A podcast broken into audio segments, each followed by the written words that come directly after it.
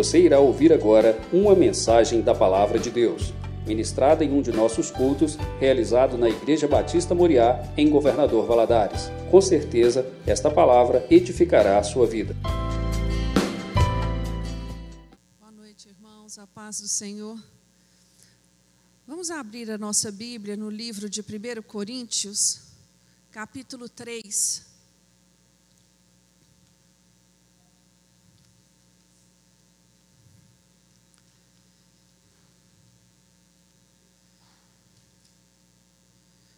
Primeiro Coríntios, capítulo 3, nós vamos ler dos versículos 10 ao 15.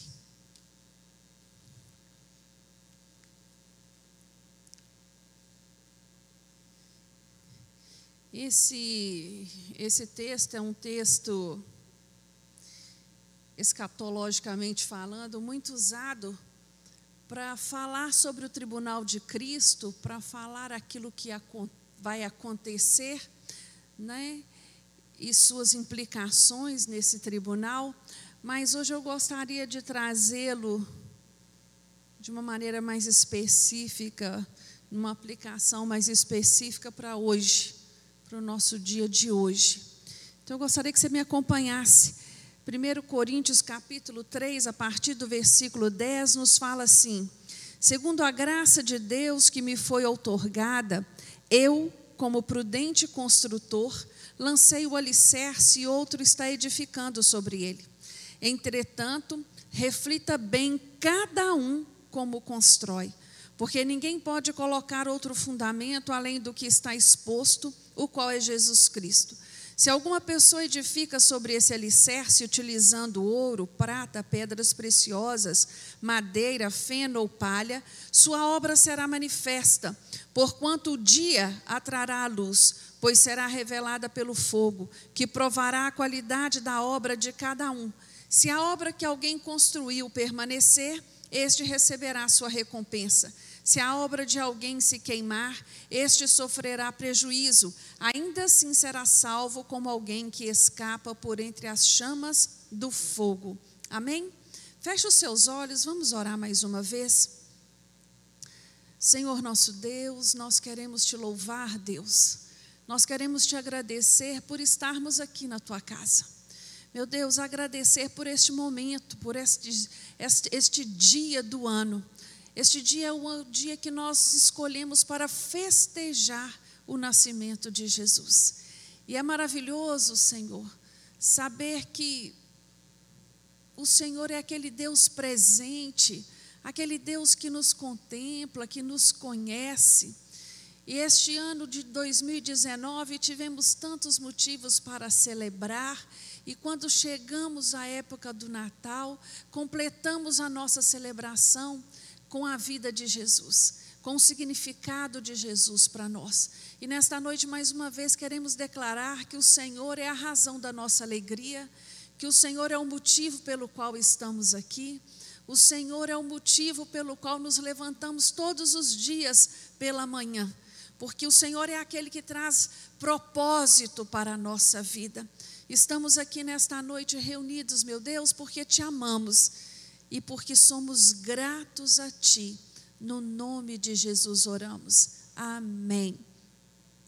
Esse texto me, me, me chama muito a atenção a uma fala de Paulo, quando ele diz assim: Eu sou o prudente construtor. Ele usa dois adjetivos para descrever a ele mesmo. Eu sou o prudente construtor.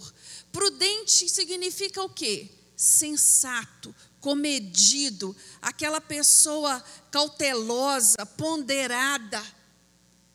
E ele, como um prudente construtor, ele está dizendo assim: olha, eu estou preparado para edificar, para construir. E para construir qualquer coisa? Não. Para construir no alicerce que foi lançado. Qual é o alicerce que ele nos diz aqui? Jesus Cristo. Jesus Cristo. E ele vai nos dizer que cada um tem que prestar atenção naquilo que ele constrói sobre este alicerce. meditando neste texto, eu fiquei pensando quantas pessoas que já aceitaram Jesus, quantas pessoas que receberam de Cristo uma nova vida, mas que não construíram nada sobre este alicerce. Estão na estaca zero. Receberam o alicerce, mas não ergueram nada sobre ele. Alicerce fala de base, de fundamento. E Paulo, ele é mestre em usar estes termos da construção, da arquitetura, para ministrar as igrejas. Lá em Éfeso, ele vai falar com os efésios. Né? Eu, eu oro a Deus para que vocês tenham entendimento, que vocês tenham conhecimento da medida, da largura, da profundidade. Ele está usando termos específicos de uma área para falar do amor do Senhor. E aqui ele vai usar termos específicos de uma área de construção para falar comigo e com você para perguntar a mim e a você nesta noite o que é que nós temos construído sobre o alicerce que nos foi dado, que é Jesus. E ele vai além. Além dele dizer que nós já recebemos o alicerce, ele nos diz que nós temos algumas escolhas a fazer na hora de escolher o material para edificar.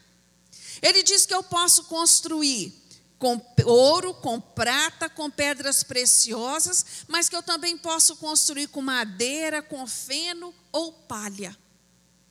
Eu ouvindo, eu, eu pensando né, nesta, nestes materiais, eu me lembrei da história dos três porquinhos.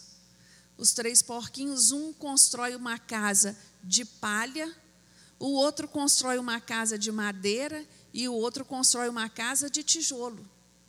Aí veio o vento forte, o lobo mau. O lobo mau é que representa aí a tempestade, né?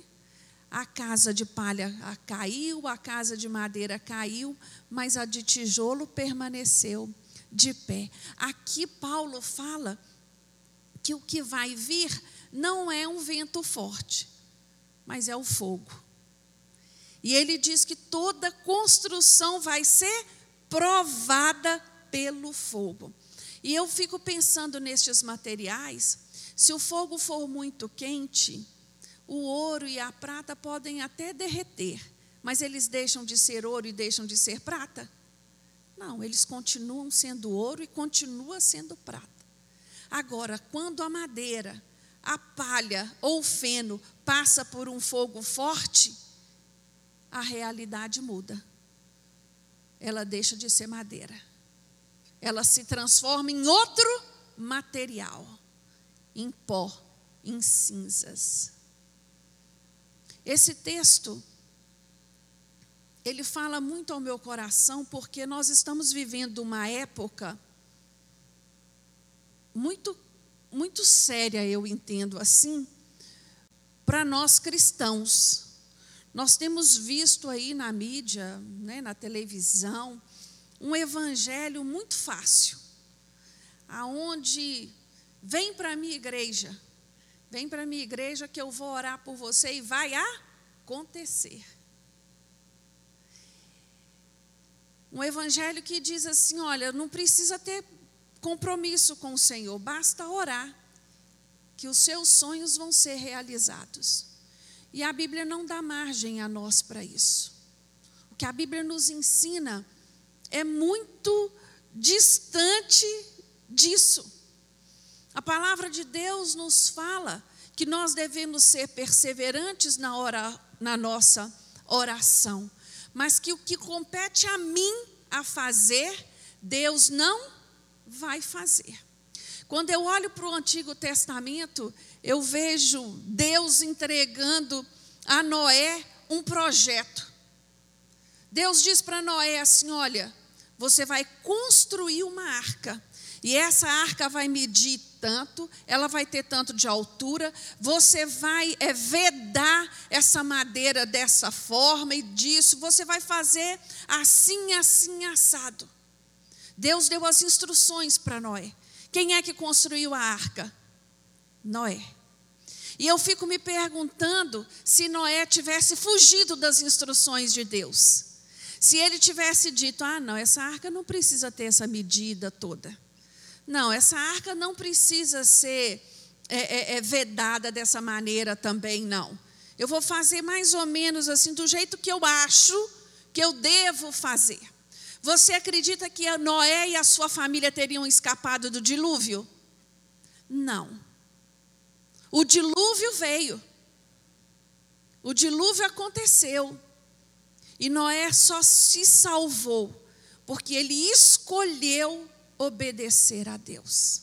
E no, capítulo no capítulo 6 de Gênesis, no último versículo desse capítulo, Noé, o, o autor vai dizer que assim fez Noé. Tudo conforme Deus havia dito. Tudo conforme. Isso é lindo. Quando nós olhamos para Moisés construindo o tabernáculo, antes de Moisés construir o tabernáculo, Moisés tinha uma tenda fora do arraial. E era lá nessa tenda que ele ia orar a Deus, ele ia lá ouvir o que Deus tinha para ele. E Deus fala com, Noé, com, com Moisés: Você vai levantar uma, um tabernáculo para mim, para que eu esteja no meio do povo, no meio do arraial. E esse tabernáculo é de qualquer jeito? Não. Lá em Êxodo 25, Deus vai dizer para Moisés como ele ia construir esse tabernáculo. Foi dada a ele um modelo, foi dada a ele uma instrução, mas quem construiu foi Moisés. Assim é conosco, meus irmãos. Assim é conosco.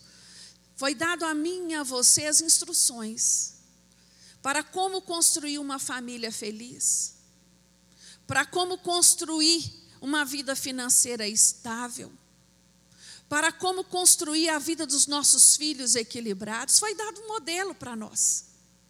Mas por que que às vezes não acontece? Porque nós fazemos escolhas de fazer diferente daquilo que a palavra nos diz para fazer. E aí começamos a naufragar nos projetos que o Senhor tem para nós. Eu gosto muito no Jesus falando no Sermão da Montanha da parábola sobre dois construtores. Ele diz que tem um construtor que é sensato, que é sábio, que é prudente, e tem o outro que é insensato. E ele vai explicar a diferença que há entre os dois construtores. Os dois são construtores, irmãos? Os dois constroem o mesmo projeto. Qual era o projeto dos dois? Construir uma casa. E esse texto dessa parábola, ela não apresenta um terceiro construtor, um terceiro tipo de construtor. Alguém alternativo. Não há isso. Existem apenas dois e, e, e, Jesus, quando ele vai explicar essa parábola aos seus discípulos, ele está dizendo: olha, aquele que me ouve, aquele que me obedece, aquele que faz aquilo que eu digo, é o construtor prudente. É o construtor prudente. E aquele que não faz é o insensato. É o insensato. Isso fala muito assim ao meu coração, porque nós vivemos um momento da história aonde há uma uma uma campanha, vamos dizer assim, aonde eu preciso ser feliz. Eu tenho que olhar para mim, eu tenho que cuidar da minha felicidade. Eu, eu, eu preciso ser feliz. E aí eu fico me perguntando, baseado aonde está isso, porque se a palavra de Deus diz que a minha felicidade, que a minha alegria é quem? É o Senhor. É o Senhor. Que a minha felicidade, a minha alegria, ela não está nos outros, ela não está nas circunstâncias, mas ela está aqui. Aonde está embasado, alicerçada a minha fé, que é Jesus. Mas voltando para o texto, e entendendo que toda obra vai ser testada pelo fogo, independente do material que eu usar, porque é isso que está escrito aqui. Primeira verdade que eu aprendo neste texto para a minha vida é de que o sucesso da minha vida não está na conclusão da obra, mas sim no material que eu vou usar. No material que eu vou usar. E isso implica numa vida de obediência ao Senhor, porque a, a, palavra de Deus nos fala lá em Hebreus, capítulo 10, 11, que Deus ele é um arquiteto, ele é o arquiteto do universo. Deus é o arquiteto. E arquiteto é quem? É aquele que idealiza, é aquele que desenha, não é?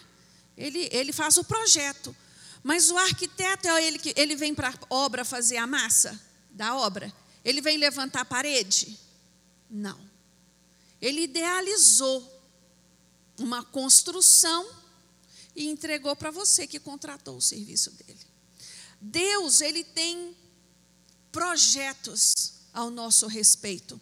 A palavra de Deus nos fala isso lá em Jeremias 29, 11. Que ele ele tem planos ao nosso respeito. Ele tem projetos ao nosso respeito. O que compete a mim e a você é entender quais projetos são esses. Quais planos são esses? Qual é o propósito de Deus para a minha vida? Hoje vivemos, irmãos, perdendo tempo construindo coisas que não têm nada a ver com a vontade de Deus.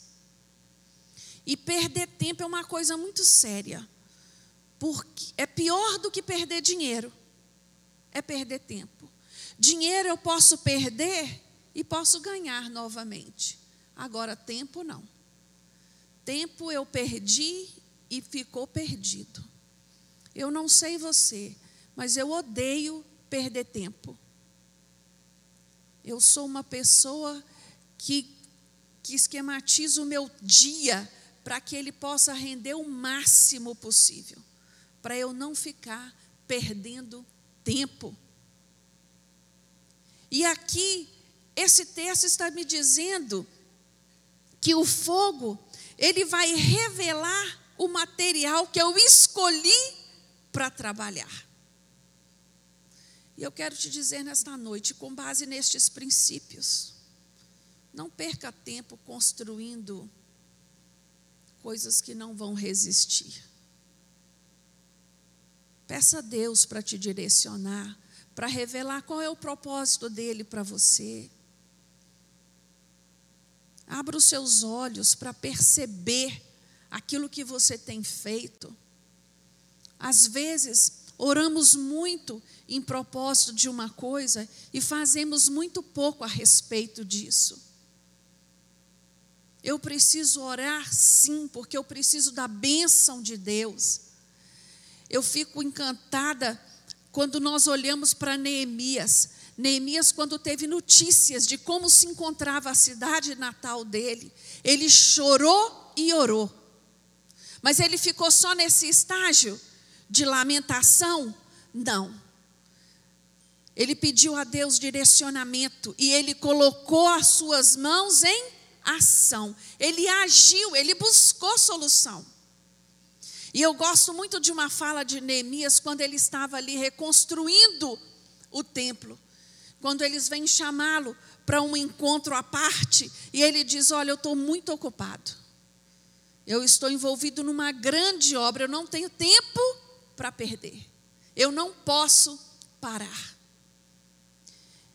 Ele tinha entendimento de qual era o propósito da vida dele.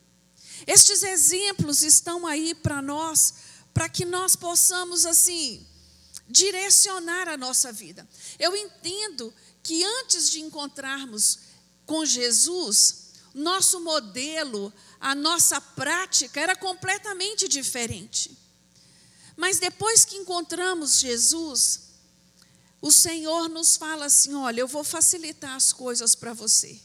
Eu já vou lançar o alicerce. Você só vai ter que construir. Eu não sei até o quanto você entende de construção, mas o sucesso da estrutura de uma obra está na fundação.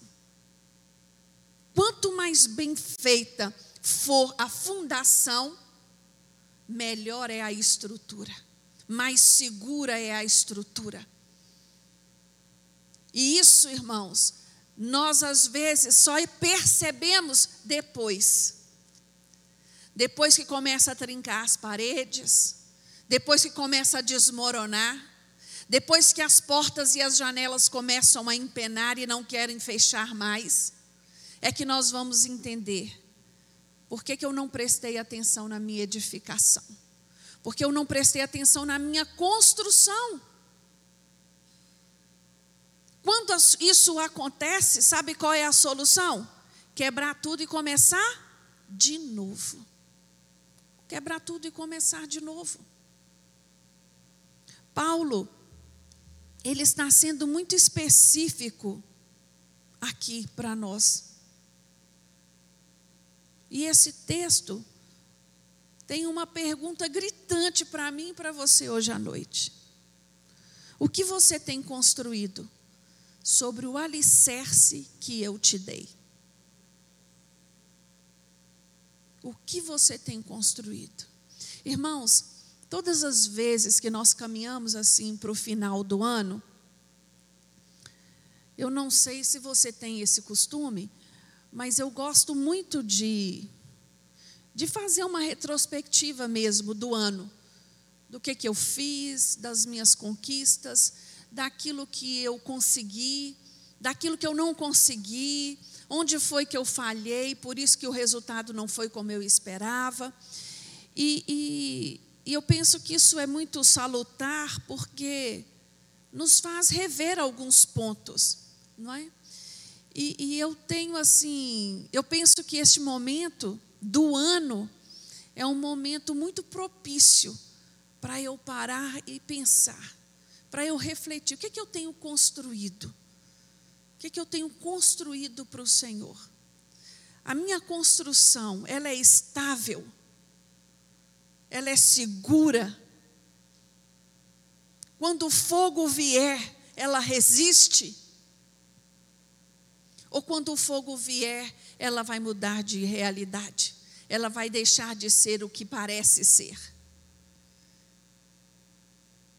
Isso são perguntas que eu preciso fazer a mim, porque quando nós olhamos lá para a fala de Jesus, na parábola, onde ele fala desses dois construtores, o sensato e o insensato, eu vejo Jesus dizendo para mim e para você: olha, meu filho, Viver é como construir, construir casas, construir pessoas, construir relacionamentos. Eu tenho te chamado para ser um construtor. Eu tenho te chamado para construir, não para ficar apenas olhando. E eu construo com as minhas palavras, eu construo com os meus pensamentos, eu construo com os meus exemplos, eu construo com os meus planejamentos, com aquilo que eu executo. Construir, ele é muito mais além do que colocar apenas tijolinhos para levantar uma parede. Construir vai muito além disso. E é sobre isso que esse texto é, é, é, é, nos leva a, a, a, pensar. E quando a gente fala, quando eu olho para Paulo dizendo assim, eu sou um prudente constru, construtor, ele está dizendo para mim, para você, olha, eu trabalho duro, eu estou disposto a fazer, porque construir é um processo. Construir leva tempo. requer detalhe. Não se constrói de qualquer jeito, porque senão no final não encaixa. Aquilo que eu construo a cada instante na minha vida vai definir o meu futuro.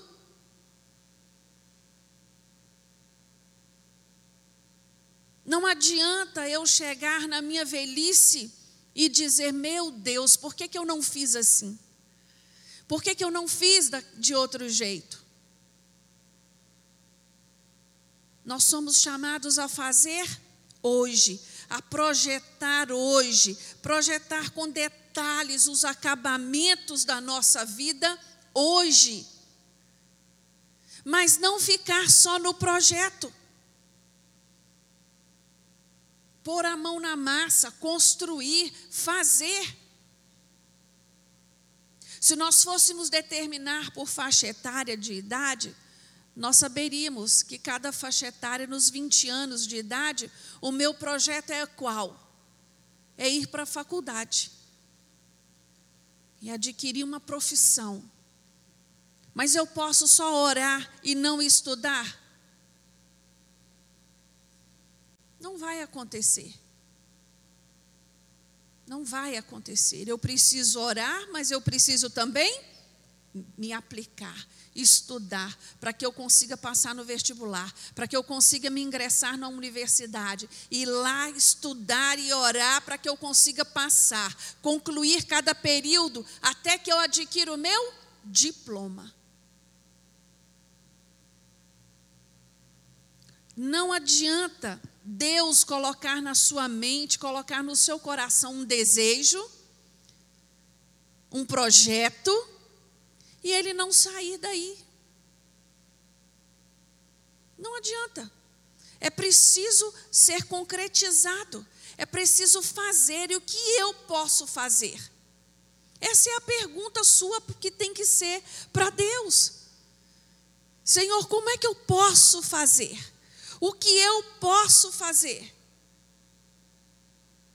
Nós não podemos, irmãos, esperar por grandes construções sem começar pela base. Nada vai cair pronto. Nós não vemos isso na Bíblia. Tem uma passagem na Bíblia que eu amo. Três reis se unem para lutar.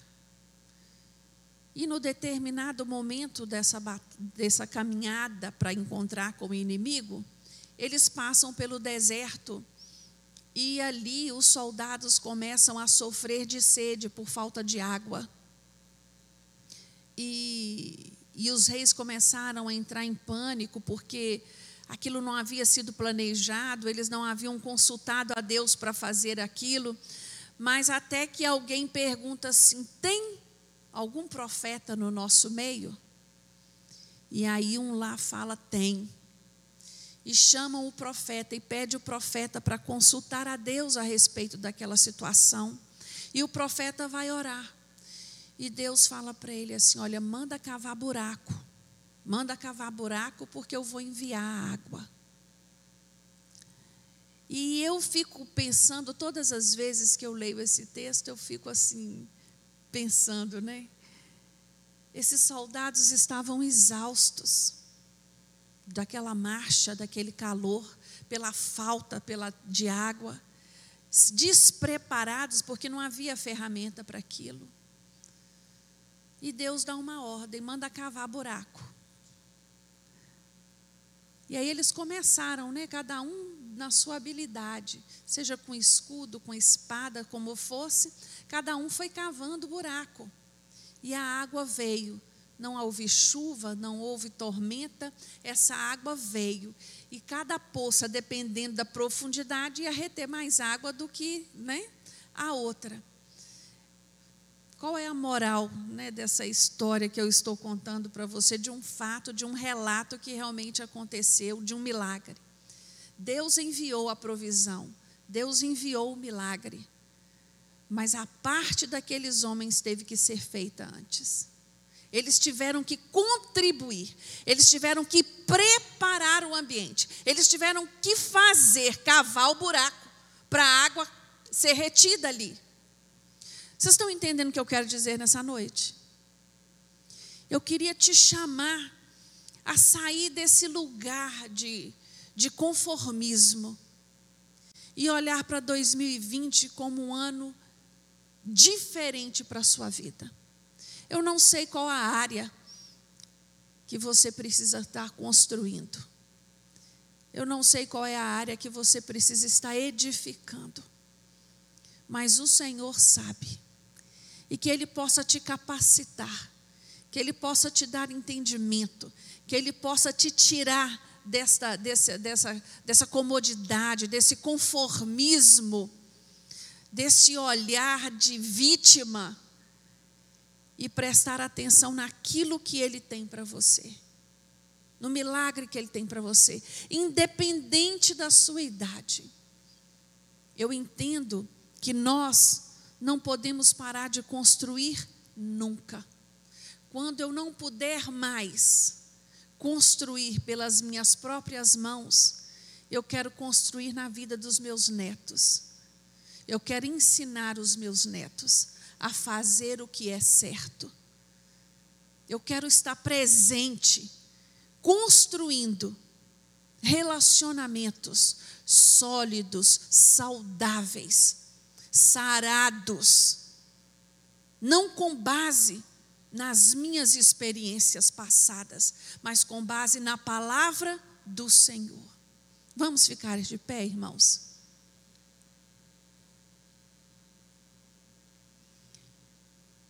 que 2020 seja um ano novo de reconstruir, de edificar, de corrigir.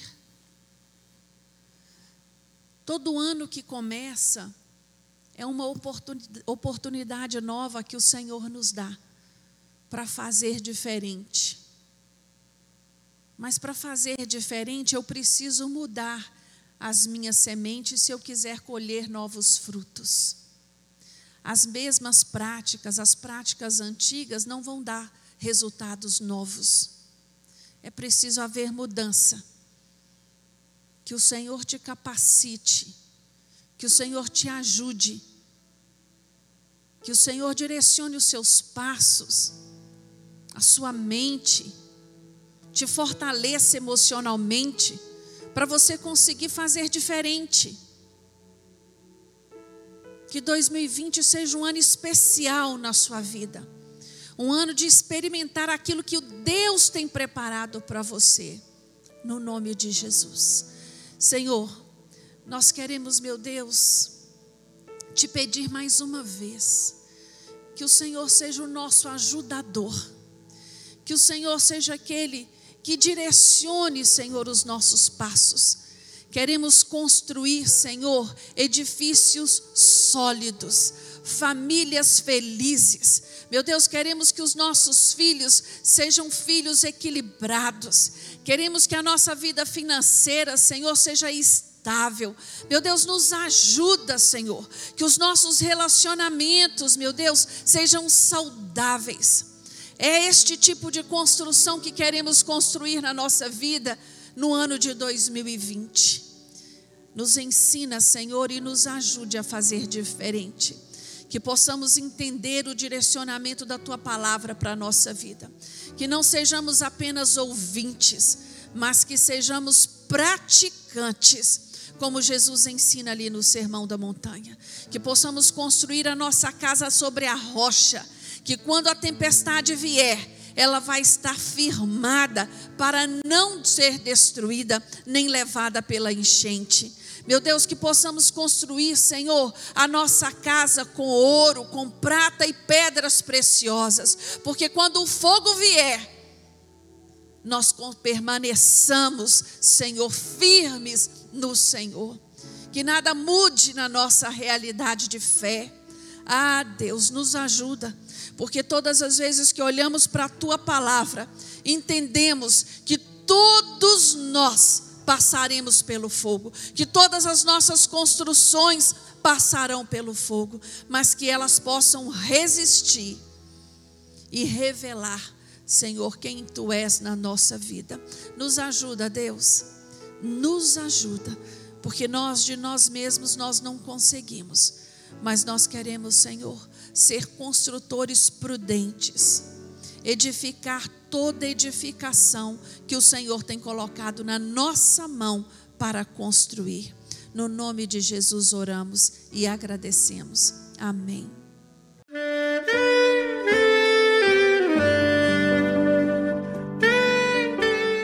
Querido amigo, Deus se interessa por você.